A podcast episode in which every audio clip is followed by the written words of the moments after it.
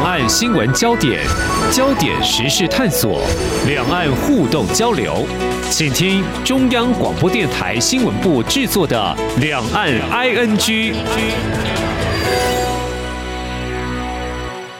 众朋友你好，我是黄丽杰，欢迎收听两岸 ING。最近呢，因为亲戚家有人种这个温室的美浓瓜哦，所以就有机会尝到优质的水果。那么也聊了这谁种的啊？那么除了六十多岁必须交棒他带头种之外，有二十岁出头跟着学怎么样来栽种。哎，有机会前两天看见这位青农啊，他分享他开着这个无人机试做的专业之外，顶着南部嘉义的大。太阳哦，那么在他的脸庞闪耀着对这份工作的喜爱，他脚踩着他们家的土地。好，谈到这里，其实今天重点是要带到过去二十多年来，我们微笑台湾走访许多地方，发现这个地方创生，有些人所做的，哎，超乎我们想象。我们今天再度邀请总监李佩书来分享二十二年后的现在，这些地方的变与不变。非常欢迎总监，你好。嗨，Nancy 好，各位听众朋友，大家好。好，刚才有特别提到这位青龙，其实是有意思的一个对照啦。因为微笑台湾二十二年来，这、嗯、等于将近一个世代的哈。那么再回看一些地方，诶，有些人持续就继续在做，留下来，或看到有些人做的一些事情，连接地方，还有更多的串联哈。我简单翻阅了几期呃一些人物的报道，也非常的感动，也很讶异，他真的好厉害哈。那你们最新出版的《微笑台湾夏季号》，我们的生活在地方，感觉就是一个非常强大的自研力量，就是地方哦，有一些嗯，嗯人呢做的事情非常的不凡，有无穷的希望。关键在于有了这些人，所以哎，地方不一样，所以在这次特别啊、呃、有这样子的一个记录是吗？嗯。对，没错，因为呃，其实是这样子的。我笑台湾就像刚刚 Nancy 讲了，我们今年迈入第二十二年了。那其实很多人最常问我的问题就是说，台湾这么小哎、欸，然后你们讲三百六十八个乡镇，都已经讲了二十二年了，讲不腻哦。然后不会没有东西可以报道、哦。对呀。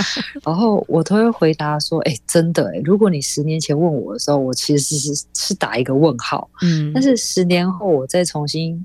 回答这个问题的时候，我就会告诉大家说：“哎，真的，我觉得台湾真的是一个非常有能量的宝岛。嗯，每个地方因为人的关系，它不断的在改变当中。嗯，那也因为人有人回去，有人移动，然后也因为这些地方有这么多的人关注它，那它就会产生一个慢慢的改变。举一个很简单的例子好了，台湾很多人都很喜欢。”台东的池上，对不对？对。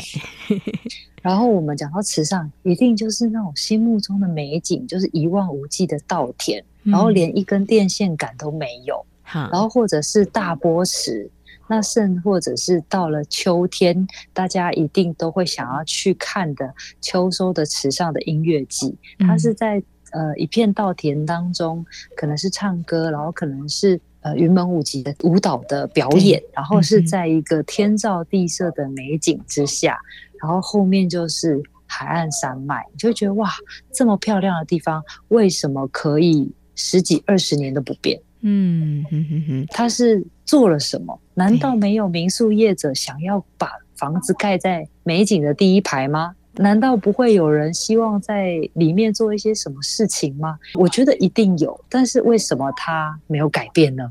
嗯，一定是当中的人有一个共同的呃想要守护的东西。对，我觉得这个就是台湾地方可以让我看到这么有能量的，就是因为我们有一个共同的目的或者是价值的时候，很多的问题你都可以找到方法去解决。嗯，那呃，所以再回到刚刚 Nancy 讲的，就是说，哎，我们在讲地方创生，其实与其说我们在讲地方创生，倒不如说我们在讨论的是说，如何让我们的家乡可以更好，让我们的家乡可以创生，让我们的家乡可以永续。那这件事情不是只有说哦，在地方上的人努力就好了。他可能需要公部门的协助，他可能需要企业的参与，那甚至说他可能需要学校跟学界的一些的研究来去帮助他们。更或者是说有一些我们讲的地方创生团队，他在里面做一些事情的时候，需要外部的重要关系人去 support 他。所以我们这这一次的这本杂志就是在去解构说。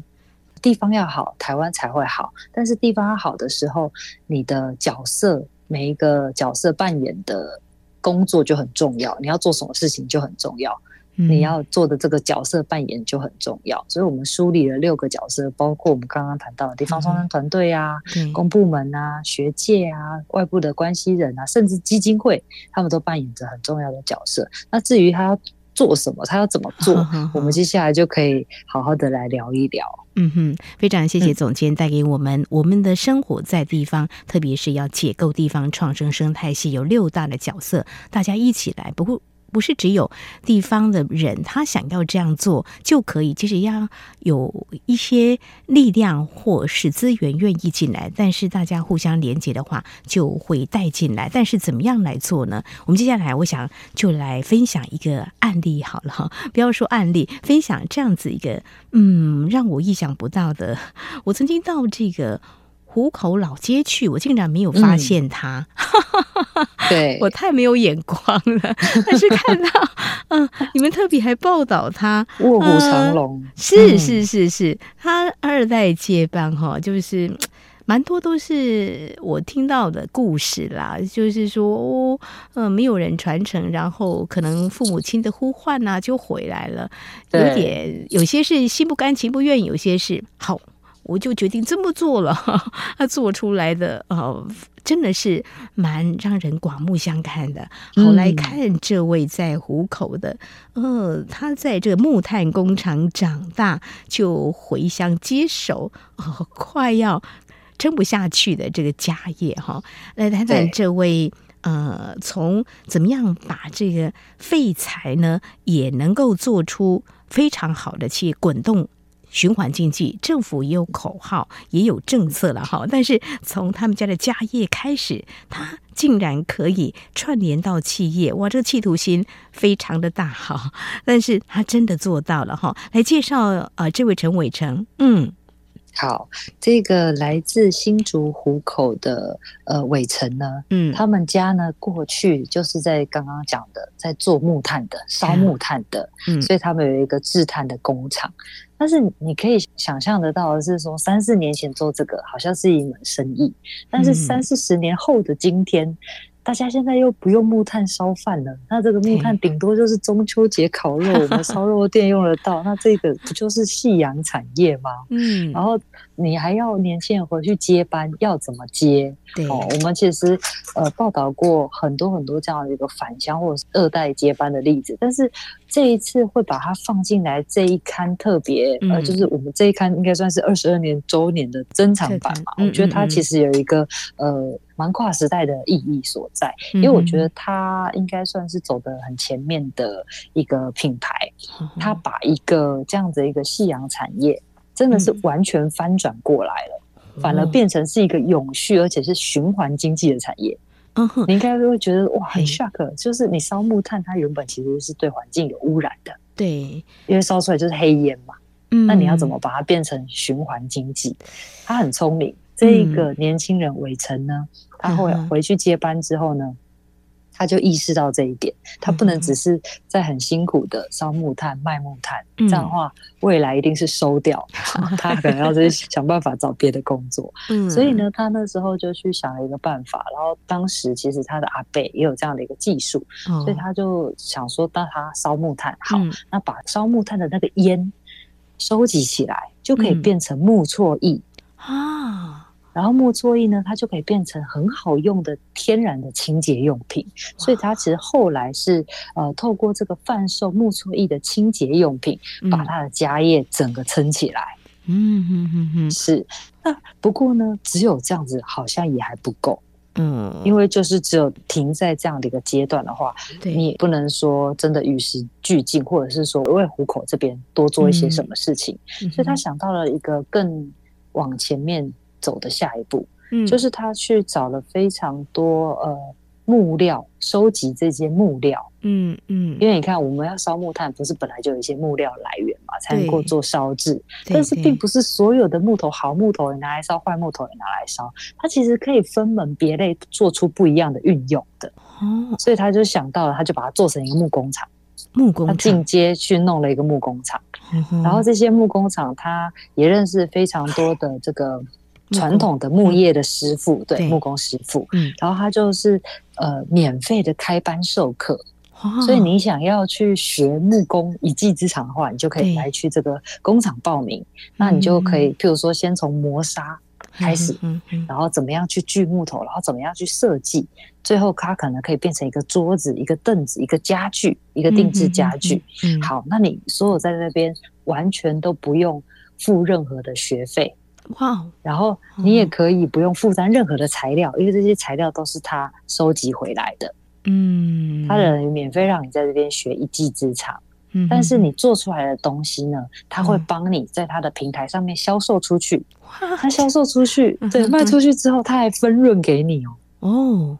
啊，对，然后是不是很棒的一个概念？我觉得这个概念很好的是，它第一个，它让人愿意回到这个虎口来学一技之长，然后也许你学到这个一技之长之后，你就有机会留在这个地方。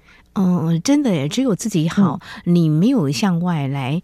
啊、呃，宣传好了，就说哎，我有这个啊、呃、木工方面的技术，你可以来学，而且我是免费让你学，没有人知道就没有办法拓展出去。那今天一旦有人进来跟你学的话，也许呢就会培养出啊、呃、几位嗯对这方面有兴趣的，以后成为未来的木工师傅，而且他还呃在前端的部分哦，就是完全自己啊。呃让自己的这个成本都自己来吸收哈，那之后呢，呃，变成成品之后，还在他自己打造的一个销售平台来帮你卖出一个好价钱哈，就是一个共享经济的概念嘛，吼。没错，没错，而且它这等于是已经过去已经停摆的木工厂，又可以让它恢复这个生产力，我觉得这是相当不容易的。嗯、而且像目前呢，在这整个木工的教育的体制之下，它的木工坊已经有七百多位学员哦，哇、嗯！而且他已经培育了当中的十二个人，他都已经可以成为一个可以担当独当一面的木工师傅了。那我觉得这是一个，嗯，我们在想说地方创生最重要的就是人。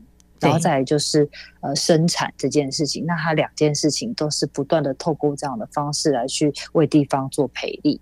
嗯、然后呢，接下来我们还要再讲到他做的另外一件事情，嗯、因为你可以光想就知道，你如果只有卖这个木作艺产品，嗯、然后你又要养一个木工厂，对想必是没办法呃赖以为生嘛。嗯，所以他其实另外一边又开始。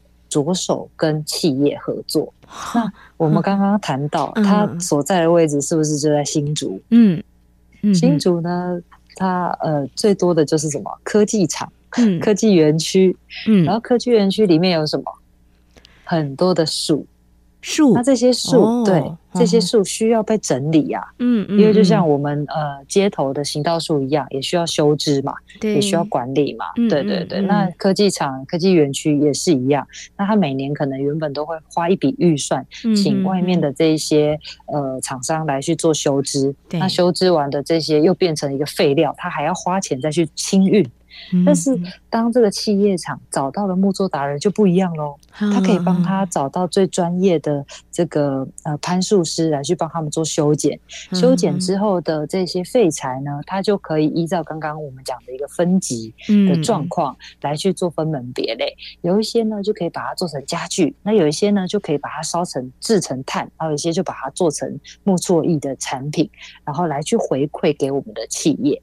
那这些企业有一些不，他就认为说，哎、欸，我不需要啊。那木作达人觉得没关系，那我帮你捐出去。因为木作艺他们有很多很棒的产品，包括说，哎、欸，洗衣精，嗯，然后包括说除臭，然后帮那个猫猫跟狗狗洗澡的这些呃清洁用品，所以他就干脆把它捐给那个呃公益团体、慈善机构、流浪猫狗的基金会。嗯对，然后再把这个捐款的证明或者是捐赠的证明也交回去企业主的手上。嗯、那我觉得这个久而久之就会变成一个呃一门永续的好生意。我觉得这是一件让人家很振奋人心的事情。就是我们过去可能就觉得说、嗯、啊，买卖不就是这么简单？我给你什么，然后你就负担我什么东西。但是其实当你呃多想一点的时候。多为这个地方想一点，多为环境想一点，然后多为、嗯、呃在地想一点的时候，你其实有非常多的契机可以成为你的商机。哎，没错，我听到伟成这么做哈，总监的分享就觉得说，他不光只是自己好，他要连接到企业。嗯，这个部分我就觉得他的雄心壮志，我觉得不太容易要打进科技产业，但是他却用这种方式，即便你觉得说，哎，这些东西也并不需要，其实我觉得是一个提醒，就说企业你要尽所谓的社会责任。其实你也可以这么做，我可以教你这么做，类似像这样的一个做法哈。所以，但是我觉得你刚刚讲的很好，因为我们过去在谈说企业要尽社会企业责任的时候，嗯，我们大部分讲的就是 OK，我我就是捐钱嘛，是啊，我就是赞助嘛，或者是说好，那我可能用心一点，我去呃带领我的员工一起去进摊，对对对，对对，大概就是就是这些，可想而知。但是其实。该迈出下一步的时间到了，我们不能只停留在过去的模式或者是思维，嗯、还有什么可以帮地方多做一点，是我过去没有想到的？嗯、也许地方创生团队就可以来成为你的助力。嗯、它不是说只是一个呃捐赠的关系，它应该可以变成一个联手合作的关系，大家是平起平坐的。我可以帮你加值你在做的事情，那你也可以。让我成为一个长期稳定的一个经济的来源，让我为地方做更多的事情。嗯、我觉得这才是未来要更好的一个方向。没有错，伟成做这件事情呢，嗯、真的很啊，令人啊刮目相看哈。他这个接手家业到串联企业，所推动的是一个循环经济。那么在个人站稳的同时，他也把这个产业呢。继续延续下去，牵起地方的手。接下来要来谈在台东，呃，这是联谊人文化基金会。那么要从这个创办人朱平跟陈玉民说起，好像是在二零一零年在台东创立。哇，这个十三年前的时候创立这个，当时的情况又是怎么样？他们呃，这个联谊，我想呢，这个从字眼上看起来就是说。即便一刚开始只是小小的一点力量，但是希望啊、呃、引起呃更多的人一起来参与，大概是这样子的意思吧？是没有错，因为、嗯、呃，其实这个创办人朱平跟陈玉敏，他们两个其实都是企业家啊、呃，大家应该都知道那个肯梦。美发沙龙的这个品牌，嗯、那过去呢，朱平先生呢就是这个肯梦的创办人。嗯，那现在他跟他联谊人的共同创办人陈玉敏呢，他们就是住在台东为主，嗯、那就是呃台东跟台北两边跑。嗯、但是当一个企业家来到地方的时候，他会看到这个地方，哇，怎么这么美，怎么这么可爱？嗯、但是同时也看到他比较辛苦或者是有困境的地方。嗯，那你知道，身为一个半退休的企业家的时候，他当然会希望，呃，用自己的一些力量，过去的可能是人脉啊，或者是说经营的这个理念，可以为地方做一些什么事情，所以才有了这个联谊人文化基金会的成立。好，那成立了之后呢，他其实，在前几年开始做了一个这样的一个联谊人的计划，嗯嗯，然后这个计划很有趣，他想要做的是说，他要把这些做地方创生、地方品牌的创办人聚集在一起，哦，然后用一年的时间呢，来去协助他们，协助他们做什么呢？就是让他们能够。面对自己，然后看见自己可能接下来会遇到什么问题，然后可以怎么解决，让他们去强化他们的内心，同时也能够帮助他们在做的这个事业可以更加的呃健全吧。哦，是总监呢？对，一刚开始可能要给他们一些资金的支持吗？嗯，呃，我觉得其实资金倒不是呃第一步。的重点哦，oh, oh. 对，我觉得反而是呃，大部分的在做地方创生或者说地方品牌的呃资金，反而不是最大的困扰哦哦，因为现在你知道呃，银行的体系其实也是算蛮健全的，或者说公部门也一直都有在协助，嗯、但是他们困扰的是有一些事情他不知道该怎么解决，譬如说管理好了，oh, 或者说跟地方上面的沟通、嗯、这些事情。好像不是我们在都市里面可以想象的。嗯嗯，你要知道，就是在那种小地方啊，你的国中同学他可能也在跟你做同样的事业，是，但是我现在遇到这个管理的问题，我要去问谁？哦，就是其实还蛮求救无援的。嗯，但是呃，联谊人基金会他们又看到一件事情，就是说大家都一起生活在这边，那你如果没有办法互相帮助的话，其实很难共好。那没有共好的话，你没有办法去建立一个自给自足的经济圈，然后就没有办法建立一个这样的循环。嗯、我们讲一个最简单的好了，嗯、你可以想象哦，就是在台东那个地方，很多观光客会去那边玩嘛，对不对？对。可是，一旦假设呃，像是疫情的期间，没有观光客来的时候，嗯、这一些靠观光的人，对，怎么活下去啊？嗯哼，是，所以这就回答到我们刚刚要谈的自给自足经济圈这个问题。嗯，如果在那边的餐厅，在那边的面包店，甚至在那边的民宿，嗯哼，都有在地人自己的支持的话，啊，其实就算没有外面的人协助，他们还是可以过得更好。那外面包括是旅行的人来到这边的话，就是帮他们在不断的往上加分。我觉得这是一个很有趣趣的概念，就是你要先知道要怎么样在在地自给自足。那所以他透过这样的一个呃观念吧，然后就开始开启了这个所谓的共学团。他把刚刚我们讲到的这些做地方品牌的创办人聚集在一起，然后呢，呃，因为朱平先生他是负责。呃，企业跟这个商业模式的部分，所以他会用比较理性的方式跟大家呃讨论说，哎，最近有没有遇到一些什么管理的啊，或者说商业模式啊的状况，他可以来协助大家。那甚至可以导入其他企业的资源来去跟大家做这样的一个媒合。那陈玉明女士呢，她是学的是呃企业的 coaching，她会带领你。去面对自己的问题，所以那一次我参加他们的共学团很有趣哦，我就看到他是怎么带这个小组共学的。嗯哼，就是他会请每一个创办人提出各自觉得哇又重要又急迫的问题。啊，有有些人就会讲了哦，我最近好像面临到呃组织必须要扩大，但是我都找不到人才，嗯嗯，也有人。就讲说哦，我是教那个学校小朋友，或者是说在地小朋友，呃，怎么样去呃玩那个风帆 SUP 水上活动的。嗯，但是我教完之后，我当然是希望他可以留在这边，然后长大之后也可以变成这个海洋教育的一个种子。嗯，但是没想到我教完他之后，他因为得奖了。因为他呃，就是学的很好嘛，得奖了，所以他决定要去都市发展。然后我就听到他们就是各自有各自 面临到成功的部分，然后气馁的 部分。那这个就是我们台湾各地正在发生的现况。那呃，你可以想象哦，大家都是在同一个地方呃做事情的嘛，但是要讲出这种自己的弱点，其实会有一点。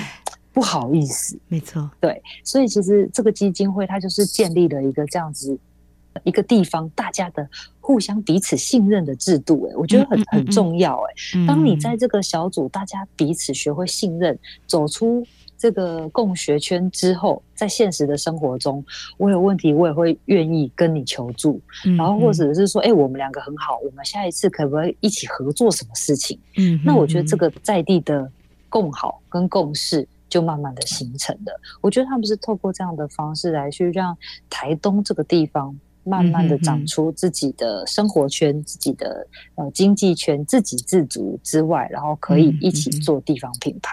嗯，真的，呃，蛮不容易。没有想到说，呃，两个半退休的企业家他们会选择在台东，好像台北、台东两边跑哦，而且他们重点是。啊，把他们的企业经营的一些心法或理念，哈，啊，就会带到这边来，来协助他们啊，在地的企业到底面临着什么样的困境哦？以前或许自己摸索，到后来可能啊，走到真的没办法了，也许就会收起来。现在，呃，透过这个基金会，可以帮助你解决蛮多问题的。而且刚才总监你有带到一个这个共学团哦，我觉得要信任不是那么的容易，也就是说，企业之间本来就是一个竞争不。是吗？对对，没错。但是怎么样？呃，我来帮你一下，你也来协助我，这个蛮不容易的啦，哈。是，我觉得透过他们两个带领，嗯、好像这个东西变得。慢慢的清楚可见了，原来我们不是只有竞争关系，而是、嗯、是竞合，就是我们是良性竞争，但是我们又可以互相合作。我觉得这个才是地方的未来耶。因为如果只有竞争的话，到后来你就看到的是恶性竞争，然后你卖的便宜，我要卖的比你更便宜，然后你你你你卖这个东西卖的很好，那我也要来学你卖这个东西。我们常常看到台湾很多的事情，呃，原本。很兴盛或很热门，为什么会往下掉？嗯、其实都是因为这样子一个恶性竞争。但是，是不是可以从地方开始，我们就学会怎么样共好，怎么样彼此信任，然后一起往诶、这个地方好，我们大家都会好。我们要大家相信这件事情，才有可能再往下走下去。而且，我觉得，嗯、呃，朱平先生跟陈玉明女士他们谈到一件事情，让我很惊艳。嗯哼，他们在讲说。在呃城市里面，可能要先吃饱，我们才有办法好好的过生活。要先赚够钱嘛，我们才能够去打造我们的家，嗯、才能够过一个我们想要的生活。但是你知道，在地方是相反的、在地方上面，其实要先、嗯、呃 make living，嗯，对，才能够 make life。哦。我觉得这件事情很有趣，大家其实是为了要在台东寻找他们想要过的好生活，嗯，然后慢慢的就会发展出我可以在这边好好生活的模式，嗯，这其实是相反的。那过去我们可能在都市比较不太能够体会这样的感觉。但是到了地方上之后，你会有很多的人生哲学跟体悟冒出来，因为你可以看到现在很多成功的案例，并不是为了赚钱而去成功的，就是大家的初衷都不是为了去赚很多钱，而是我们有一个初衷是说，哎，我觉得做这件事很很好玩，或者是我做这件事可以帮助到更多的人，或者是我做这件事可以解决很多人的问题，然后慢慢才就发现说，哎。对，我做这件事，我把它做好了，嗯哼，这个经济的收入就慢慢的进来的。我觉得这个就是我们在地方上看到，你先学会好好生活，再来你就可以真的安居乐业在这边，找到你自己可以生活的模式。我觉得这个是相通的概念。嗯，对，怎么样好好生活哈？我觉得基金会就是带给这个地方有。发展啊，自给自足的一个经济能够继续撑下去，然后会带动很多人愿意让这个地方更好。所以我觉得他们呵这样子，就像呃您的报道所写的，就是呃会重新去探讨生活、工作、使命的一个课题哈。我觉得呃真的在台东不一样，因为我有一个朋友跟我讲说，最近才到台东去，他是花莲人。他说：“看到台东怎么这么美？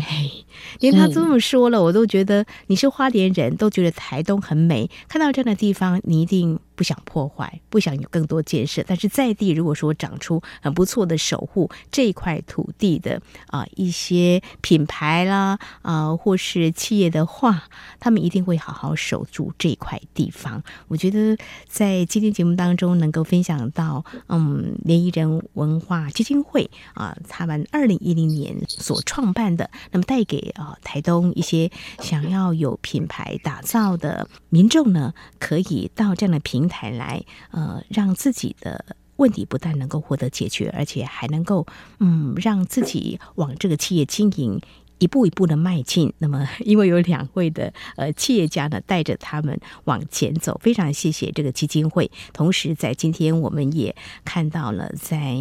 新竹湖口，那么陈伟成他接手家业到串联企业，他的一个从内心发想了很多，你会觉得不可能，但是他却打造出来一个循环经济，让地方更好。好，我想有新的力量持续加入某些地方，也让地方创生是源源不断迈向地方更好。非常谢谢微笑台湾挖掘这些人，有一些提醒，有的。还默默耕耘，非常感谢我们微笑台湾总监李佩书今天的分享，谢谢您，谢谢，谢谢 Nancy，谢谢大家。好，以上就是今天两岸 ING 节目，非常感谢听众朋友您的收听，华丽姐祝福您，我们下次同时间空中再会。